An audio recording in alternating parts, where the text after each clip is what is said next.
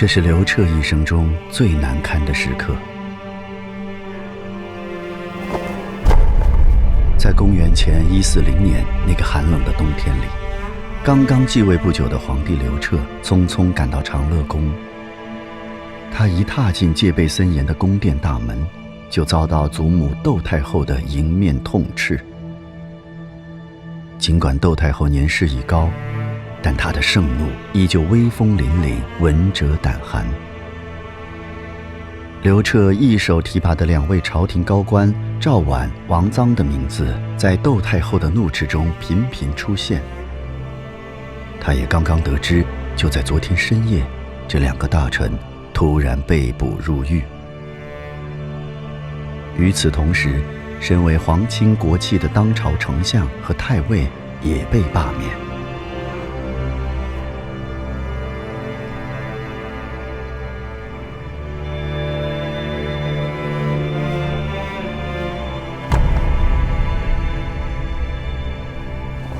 十七岁的皇帝看上去还显得十分稚嫩，他的执政能力正在经受太皇太后的强烈质疑。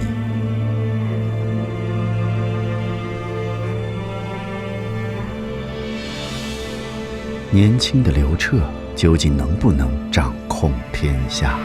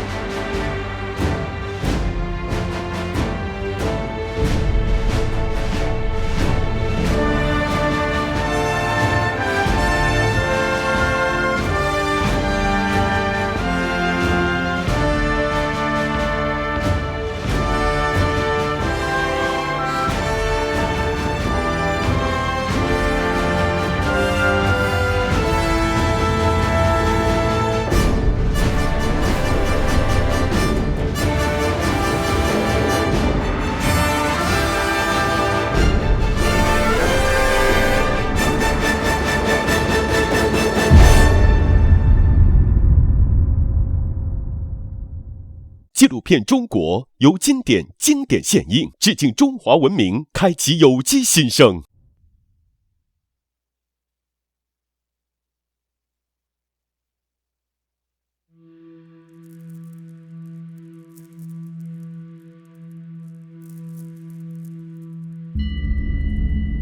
一年多以前，也就是公元前一四一年正月，汉景帝刘启给十六岁的儿子刘彻。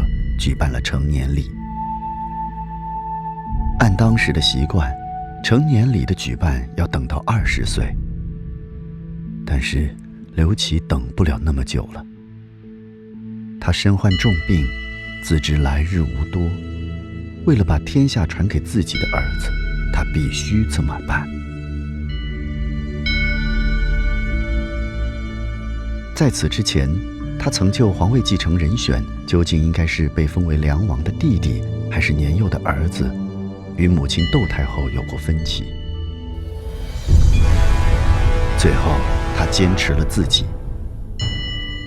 刘启的一生，无论家事国事，他都很尊重母亲的意见，唯独这一次例外。很快，刘启驾崩，刘彻登基，成为汉帝国的第七个皇帝。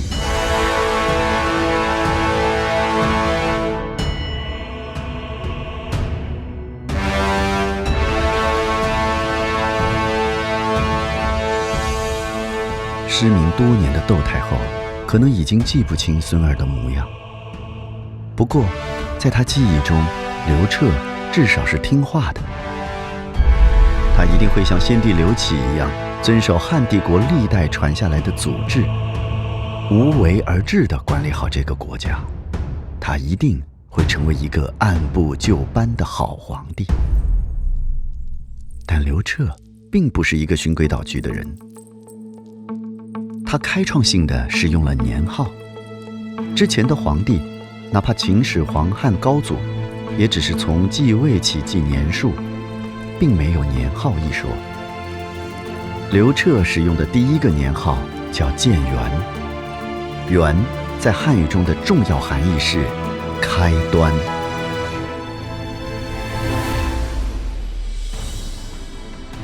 秦帝国灭亡以后。平民小吏刘邦开创了又一个大一统国家，立国号汉。汉是中国历史上第一个由平民创立的帝国。为了感谢一起打天下的伙伴，刘邦在立国前后分封了七个异姓功臣为王。但登上帝位后，他就逐个清除异姓王，同时分封同姓王。刘邦去世时。已建立九个同姓王国，异姓王国则只留有长沙一个。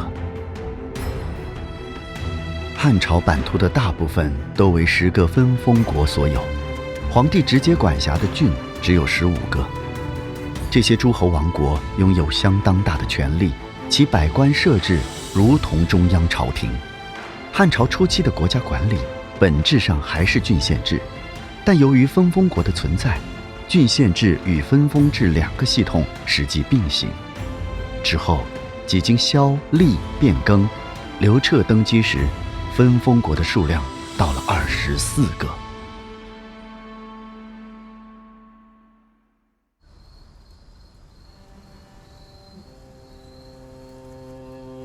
十六岁的刘彻有着异于常人的成熟，他从不轻易表达态度，不表达。并不代表没有态度。刘彻清醒的知道，身在宫廷中的自己是孤独的。他在三岁时就经历了七国之乱，父亲景帝即位之初，试图削弱诸侯王势力，下诏削夺吴、楚、赵等王国的封地。结果，吴王联合六国发起一场叛乱。景帝用三个月平定叛乱，加强了手中的权力。汉帝国还未走远的这段较量，时刻提醒着帝国的这位新任接班人：帝国要在自己的治理下前进发展，那就要拥有真正意义上的权力，是真正的权力，而不仅仅是一个皇帝的称谓。只是。可能到了那一天，他会更加孤独。他只有一个人，永远就他自己一个人。但那是他想要的。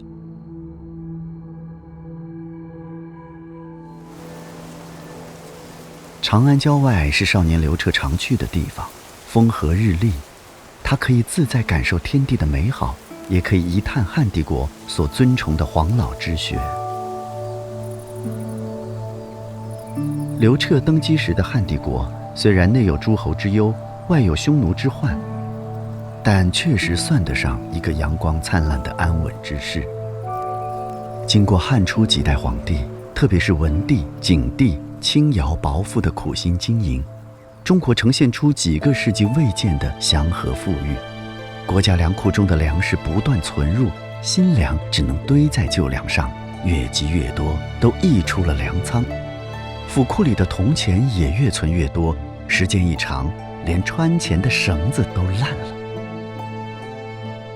刘彻的祖母，太皇太后窦氏，亲眼目睹了丈夫和儿子两代帝王的成就，在她看来，能有这样的繁荣，不是因为文帝和景帝有多能干。只是因为他们遵循了汉朝立国之初所确定的国家管理的思想核心——黄老之学。黄老之学诞生于稷下学宫，以皇帝老子为旗帜和依托，发扬刑民之学的思想。认为对于皇帝最重要的就是无为而治。从这个角度来看。刘彻接手的是一份丰厚的基业，只需沿着既定的轨道运行下去，应该就能做个太平天子。但不知为何，初登大位的少年却隐隐看到了并不遥远的危机。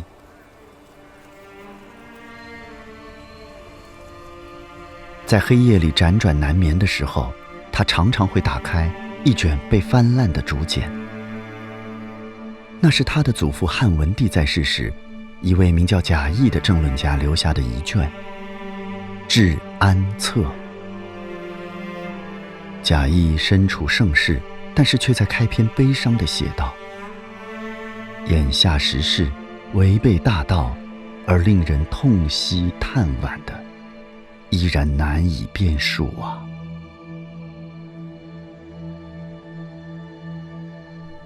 刘彻出生时，贾谊已经去世十二年。两个人的生命并没有交集，但刘彻却觉得，隔着漫漫时空，贾谊这些话就是写给他的。建立诸侯国过于强大，必然会造成天子与诸侯之间互相对立的形势。如今，有的亲兄弟图谋在东方称帝。亲侄子也向西袭击朝廷。近来吴王的不法活动又被人告发。天子现在年富力强，品行道义上没有过错，对他们施加功德恩泽，他们尚且如此，何况最大的诸侯，权力比他们还要大十倍呢？分封国的权力问题。父亲已经采取了行动，但并没有彻底解决。自己又该怎么做呢？过去属于秦的东西，今日已转归汉朝。然而秦朝遗留的残余风俗，并未加以改变。如今世人追求奢侈，竞相攀比，对此。朝廷却没有制定法，致使人们抛弃礼仪、丢掉廉耻，一天比一天严重，可以说是每年每月都有不同。贾谊指出的乱象，一个指向国家治理结构，一个指向国家治理思想，恐怕真的不能无为而治了。但又该怎么为呢？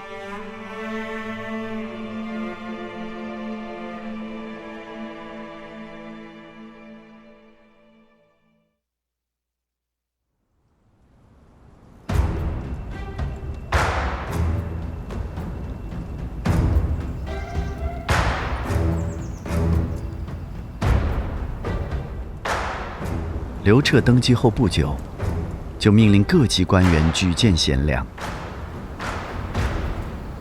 诏书引发了广泛关注，很多在深山隐匿的儒士纷纷走出山林。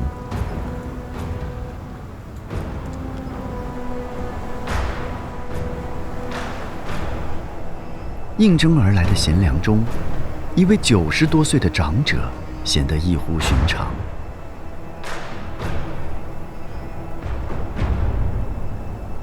他叫袁固生。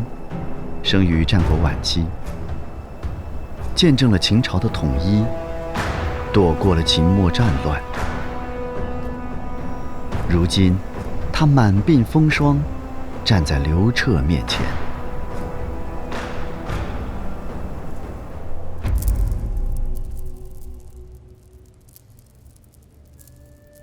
刘彻身边很快聚集了大批儒家学者。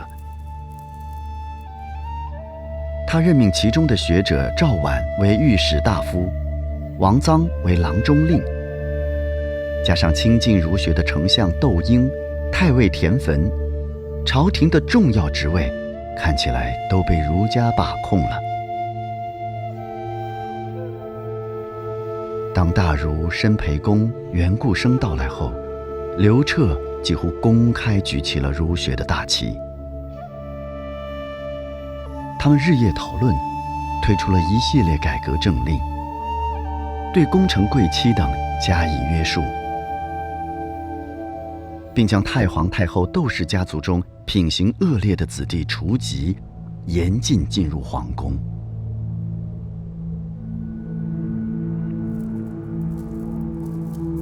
这样做，一方面是想打击豪强，另一方面是想割断。他们和太皇太后的联系，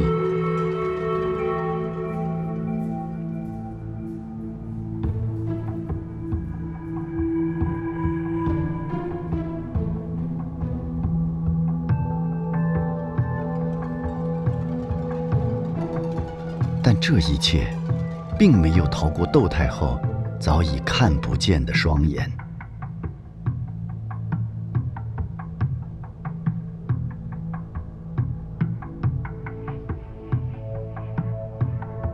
身居后宫的窦太后无时无刻不在关注着朝中的变化，刘彻的举动让她震惊并且愤怒，但她还像往常一样，每天只是跟宦官和宫女们做做游戏。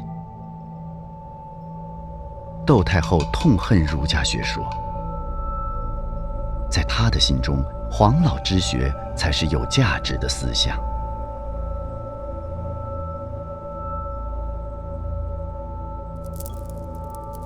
令他百思不解的是，这个一贯听话孝顺的孙儿，怎么会做出如此大逆不道的事情来？一定不是他，是他身边的那些人，那些儒生教坏了他。他时常会想起多年前，第一次见到袁固生的那一天。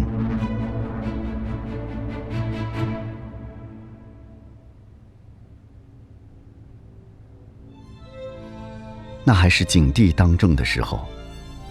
一天，窦太后听说，有一个儒家学者在景帝面前和一位黄老学者辩论，语惊四座。那位黄老学者说：“商汤、周武王都是打败前面的君主，建立自己的王朝。这一行为。”并不是受天命，而是弑君。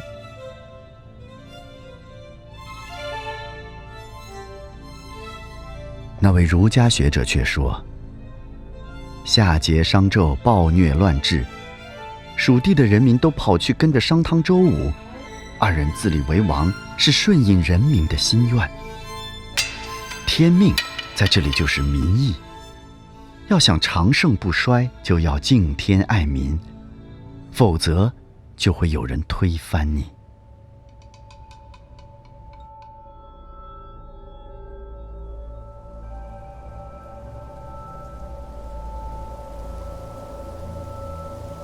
在黄老之学盛行的朝堂，说话敢于如此大胆直接的，就是袁固生。窦太后很好奇，是什么人敢于质疑汉帝国的治国之本？他专门召来被景帝封为博士的袁固生，问他读老子的体会。天下人都知道窦太后喜欢老子，袁固生却说，这不过是普通人的言论罢了。窦太后恼怒道：“那跟犯人囚徒读的儒家诗书比呢？”于是他便让袁固生入兽圈与野猪搏斗。景帝听到太后发怒了，而袁固生只是直言并无罪过，便借给他锋利的兵器。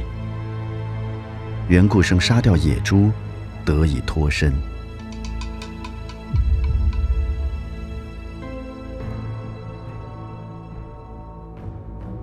此刻，窦太后一定心生悔恨，当初就不应该放过这个狂妄的儒生。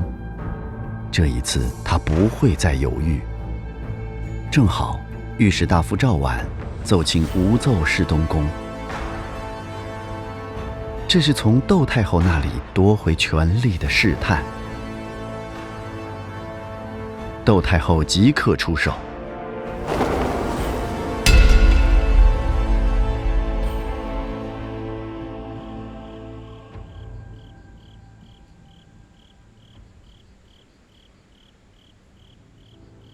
很快，刘彻亲自任命的两个高官赵绾、王臧被罢免入狱，二人在狱中自杀。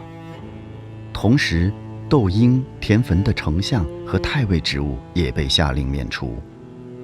汇聚京师的大批儒士被遣返故乡。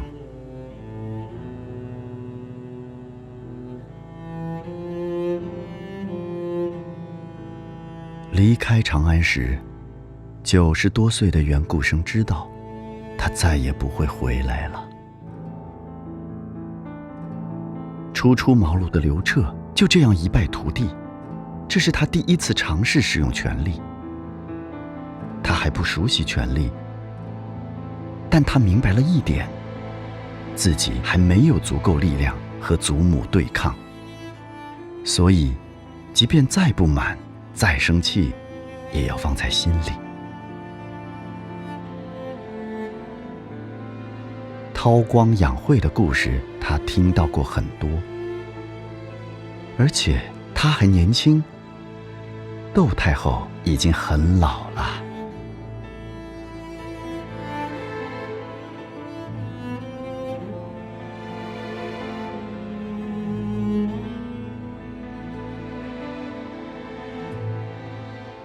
轰轰烈烈的新政，迅疾而惨烈的落幕了。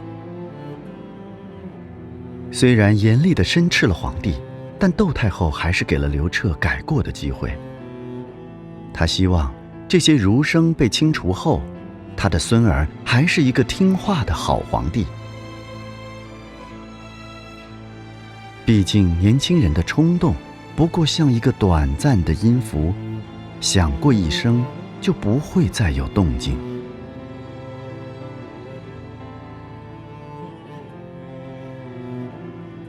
刘彻确实如他所愿，从此事事都向祖母禀报，甘愿做一个言听计从的执行者。窦太后越来越满意了。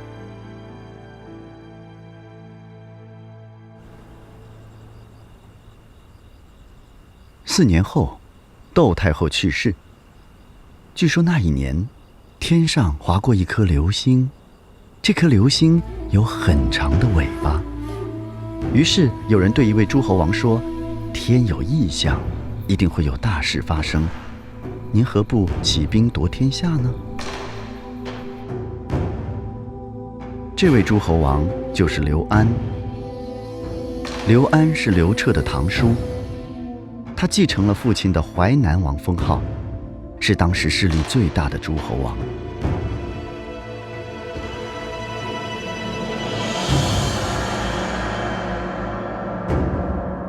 窦太后去世不久，刘安带着一套书进宫拜见刘彻。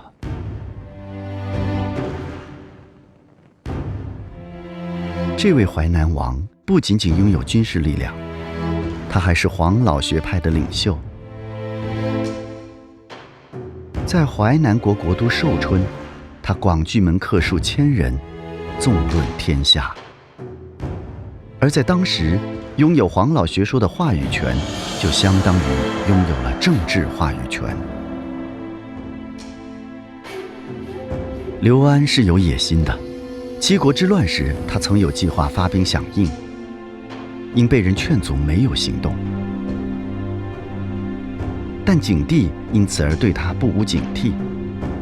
于是刘安专心学术，和门客们一起编撰了一套黄老学说的著作《淮南子》。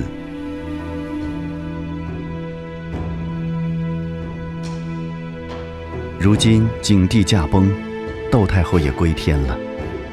淮南王刘安觉得自己有责任教导侄儿，不要再听信儒生的谗言，重蹈建元二年的错误。于是，他带着《淮南子》来了。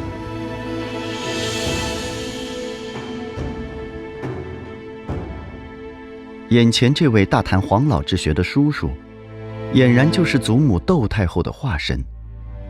同时，他还是一位实力和野心都很强大的诸侯王。对于刚刚摆脱窦太后控制的刘彻来说，刘安的一切都让他十分不快。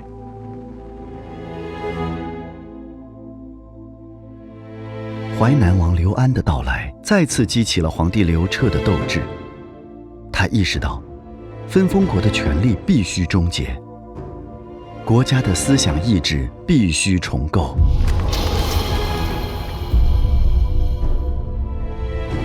他绝不会是一个无为的天子。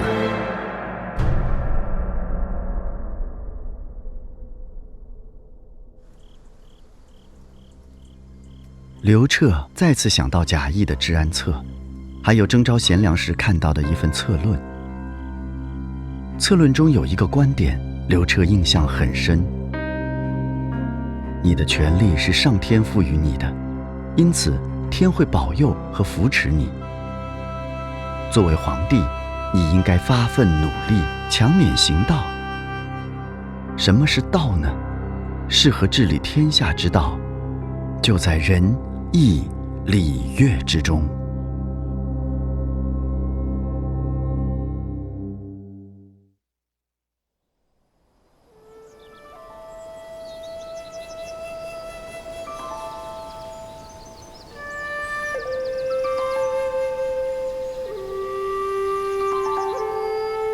这份策论的作者是一位名叫董仲舒的儒家学者。董仲舒与贾谊生于同一时代，他涉猎百家，但最喜欢也最精通的是孔子所编六经之一的《春秋》。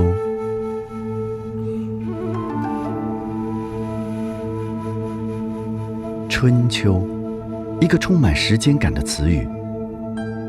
孔子选择用它为鲁国的国史命名，并不动声色地在对历史的评判中注入自己对春秋以来数百年大乱的反思。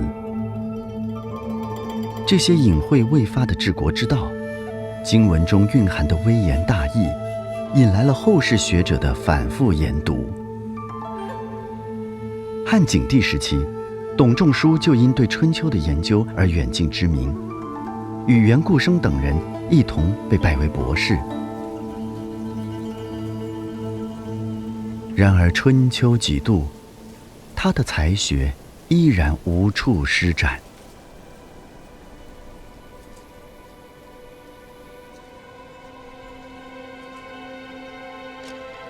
刘彻登基后，董仲舒也给朝廷上了一份策对，但他并没有抱什么希望。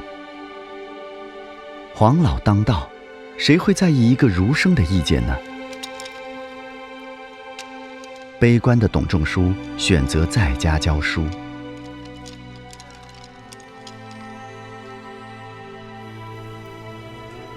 五年里，朝廷的变化他都听说了，知道的越多，心里越悲凉。无论乱世还是盛世，始终不为庙堂所用。这仿佛成了儒家的宿命，希望之光日渐暗淡。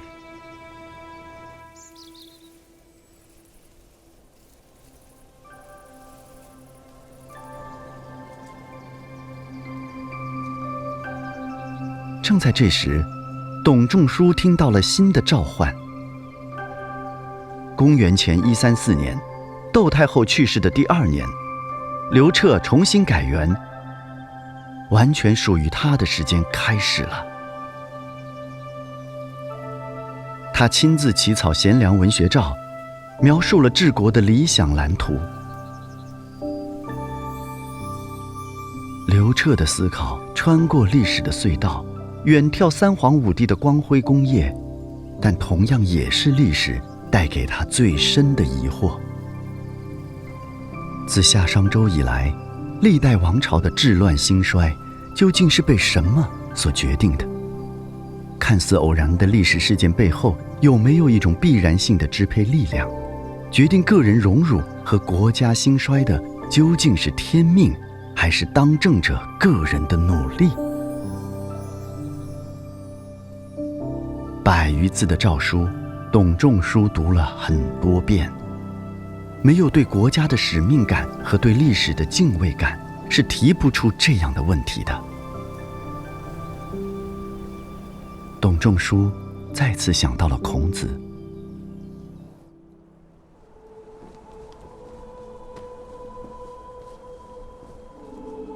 三百多年前，七十多岁的孔子在春秋乱局中编著《春秋》时，已知自己有生之年无法看到盛世的来临，但他依然将探寻天道、明辨人间得失的为政之法，寄寓在这部《春秋》中。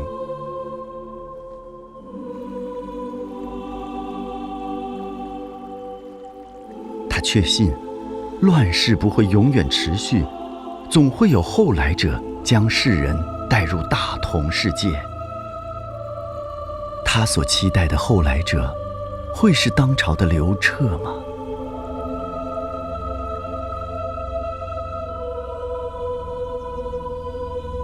董仲舒不再犹豫，历史给了他改变历史的可能。他奋笔疾书，将心中积郁已久的政治心声全盘托出。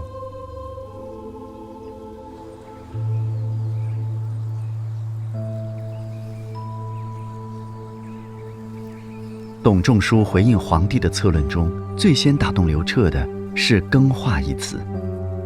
更化的意思，就是改制。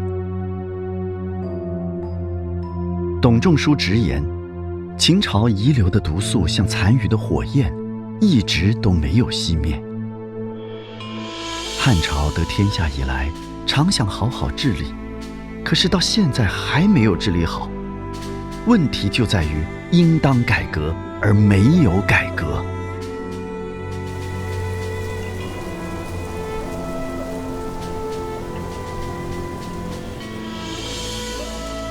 第二个击中刘彻的词语。便是大一统，继续推行强干弱支、消除诸侯的政策，实现国家领土和权力的完整统一。这是秦汉以来的大趋势。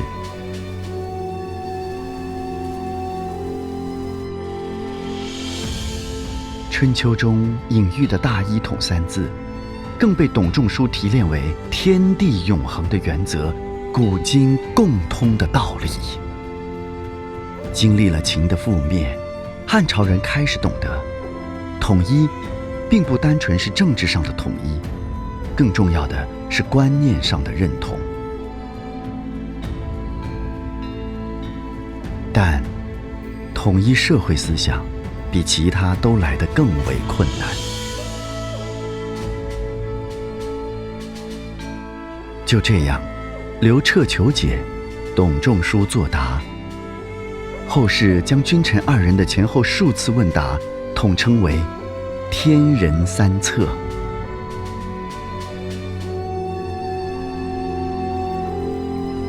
刘彻说：“我要的不是一时的权变之策，而是长治久安的大道治理。”董仲舒回应。汉帝国已经具备从生平向太平过渡的条件。为太平盛世的到来，董仲舒提出了一个对中国此后历朝历代意义深远的建议：推明孔氏，一处百家。刘彻接纳了这个建议，罢黜百家，表彰六经。六经就是孔子编撰修订的诗、书、礼、乐、易、春秋。刘彻随即以六经作为人才遴选标准，设立了察举制度，同时新建太学、郡国学等官办学校，以儒家经典教授学生，选拔官员，建立了中国历史上第一个士人文治政府。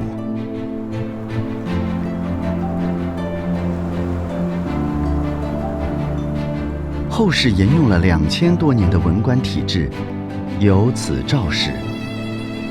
读书人找到了实现自我价值的路径。尽管刘彻并没有让董仲舒入朝为官，而是派他去江都国担任国相，但看到自己的建议被采纳，董仲舒在一瞬间感到大梦初醒般的恍惚。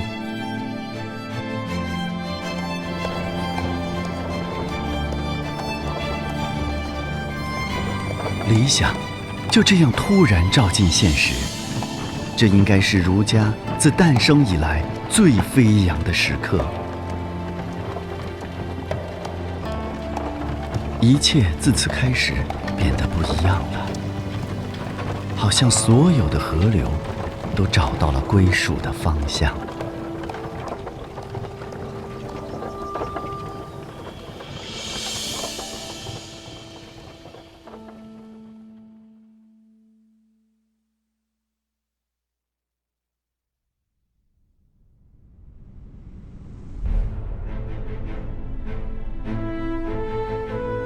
在推崇儒术的决策后，公元前一三三年，刘彻再次做出一个惊人的举动，他决定征伐匈奴，解决边患。经过一系列轰轰烈烈的远征和会战，最终匈奴远遁漠北，河西走廊及河套平原从此纳入汉帝国的版图。刘彻看到了更多的可能性。公元前一一一年，刘彻面南越国，在其境内设置九郡。不久后，刘彻又将闽越纳入统治体系。公元前一零九年，随着滇国降汉，聚集了一百多个部落势力的西南夷全部归入汉朝。经过数十年开拓，汉朝的疆域几乎增加了一倍。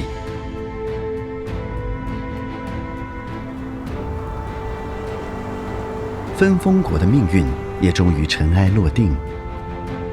公元前一二七年，汉武帝颁布推恩令，封地大的王国被进一步分化。五年后，淮南王刘安因谋反之罪被清除。淮南国被废，改为九江郡。这意味着，自汉建立以来一直存在的分封国，作为一种独立的力量，不复存在。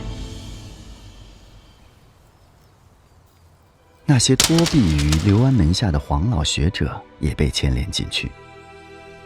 黄老之学从此走向边缘。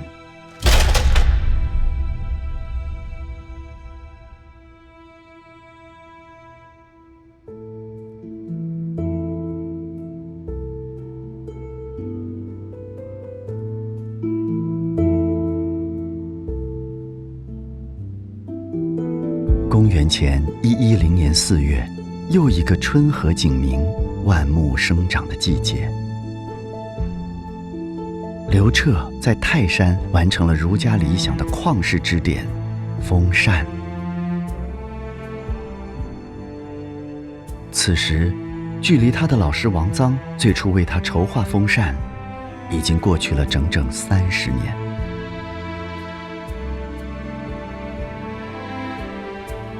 那个澎湃昂扬的少年，用三十年的时间，成就了登峰造极的伟业。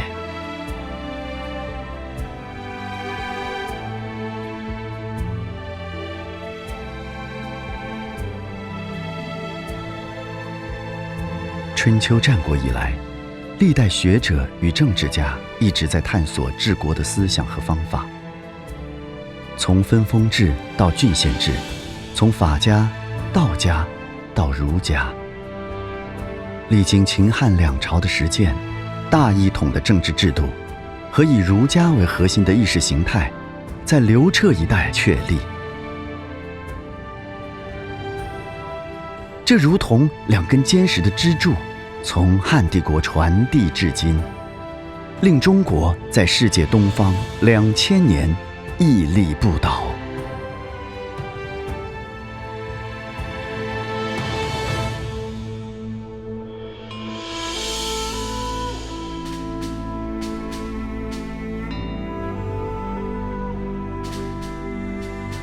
而刘彻另一项前无古人的开拓。是打开了中国人胸怀天下的视野。在他的时代，一条空前绝后的商道逐渐成型。为了安定边境，刘彻派遣张骞两次出使西域，最终开启了连通中西方商贸和文化往来的丝绸之路。络绎不绝的驼队从此在这条长达数千里的通道上不断往返，绵亘千年。留下了汉帝国开放包容的气度，以及与世界交流的长久热望。回想起那些激荡着雄心壮志的日夜，刘彻知道，自己没有辜负天赋使命和曾经的少年意气。他治下的汉帝国，带着青春的朝气，奏响了千古不绝的强音。刘彻没有忘记那些助他开创鼎盛之势的思想者。他为素未谋面的贾谊重修了故居，把贾谊曾经的职务太中大夫授予了董仲舒。虽然没有进入未央宫，但每逢朝廷有重大决议时，刘彻都要派廷尉张汤快马去董仲舒家，听取他的意见。亲眼见证了汉帝国之强盛的董仲舒，以教学著述终老。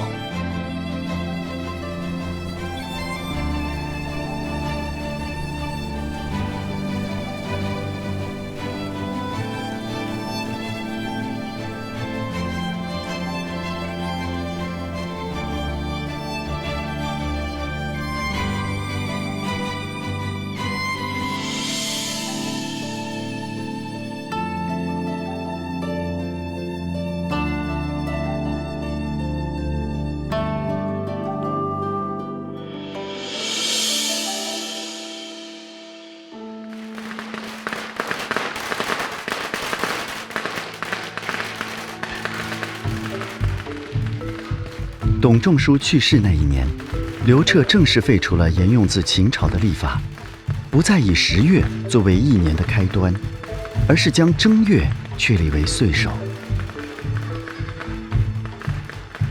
从此，肃和道的播种与新的一年一起来临。建议更改历法的士人之中，就有董仲舒的学生司马迁。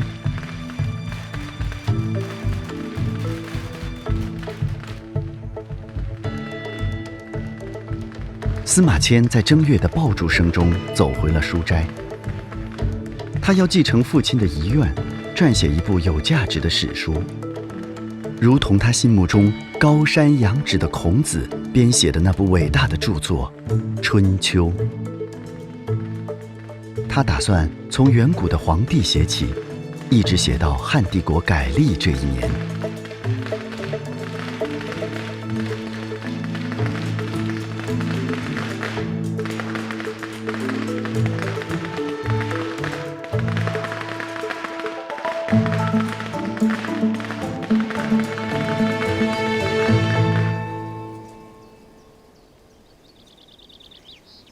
司马迁的职务是太史令，虽然官阶低微，但他负责管理国家图书和档案，有机会看到大量前人的遗著。他也喜欢亲自去各处考察求证，收集散落在民间的历史残片。就这样，他把自己置身在几千年的时间长河中，充满情感，绘声绘色地记录下了他所了解和认知的历史，以及历史中的那些人。他要书写一部严肃的史书，但也要像散文一样优美，像讲故事一样。引人入胜。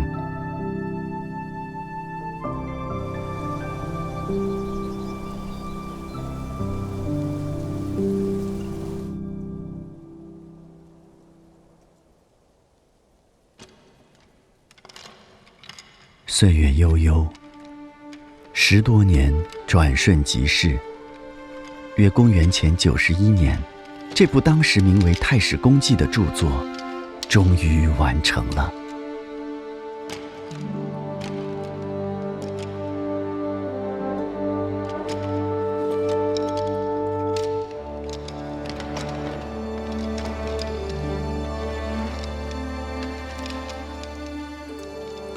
后人从司马迁的笔下了解中国远古历史的细节和国家形成的过程，并把《太史公记》改名为《史记》。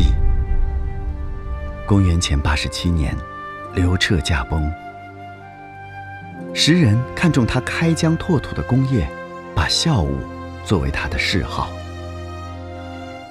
而他真正的功绩，或许是那些鲜为人知的深谋远虑。和苦心积虑，那些他与历史和现实碰撞后为国家留下的精神遗产，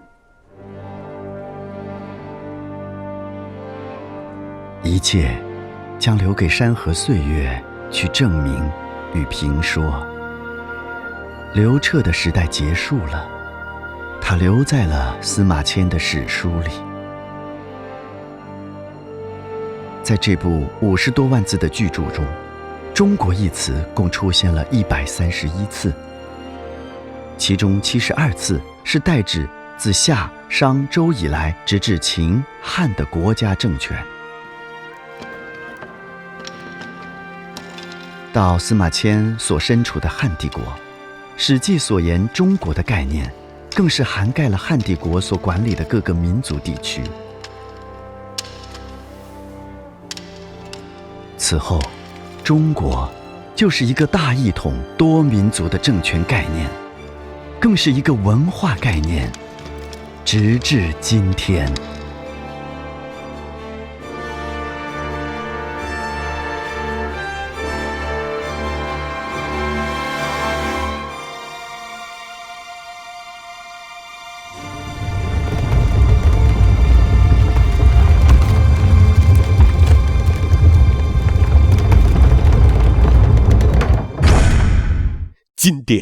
致敬中华文明，开启有机新生。提醒您下期看点。一旦打开视野，就会懂得天下之大，与世界交流的长久热望，让连通中西方商贸文化往来的丝绸之路绵亘千年。为了开拓和守护这条通道，忠勇智慧的中国人一次次心怀大梦，向西行。纪录片《中国》，待会儿见。纪录片《中国》，现在继续。